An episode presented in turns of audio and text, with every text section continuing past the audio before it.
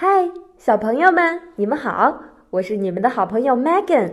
今天我们继续寻找藏在故事里的英语单词，听好听的故事。今天的故事名字叫做《班尼兔如何丢了尾巴》。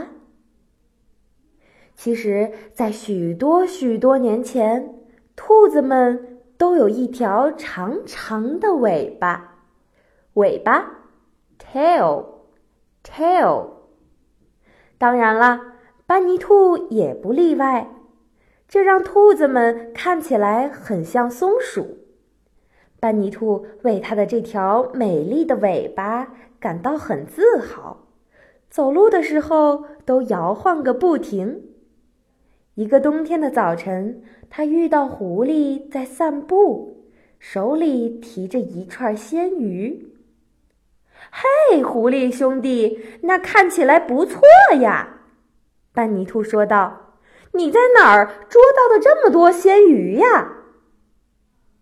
狐狸回答：“我在河那边捉的，有很多呢。”哎，狐狸老弟，你是怎么捉住它们的？班尼兔问道。狐狸在一根圆木上坐下。他冥思苦想了一阵儿，想着该怎么捉弄班尼兔。于是他说道：“你所要做的就是晚上把你的尾巴放进水里，等到了早晨，太阳一露出来，把尾巴拉上来，上面就全是美味的鲜鱼啦。”哦。这听起来很简单啊，班尼兔心里这样想。所以在那个冬天的晚上，他穿上了暖和的大衣，戴上了厚厚的围巾，带了一篮子食物和一杯热饮料，就动身去河边抓鱼了。他坐在河中的一块大石头上，把自己的尾巴放到了水里。哦，那天的晚上可是非常非常的寒冷。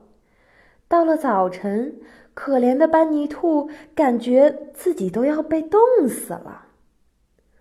哦，他给自己加油，我肯定捉到了许多的鲜鱼。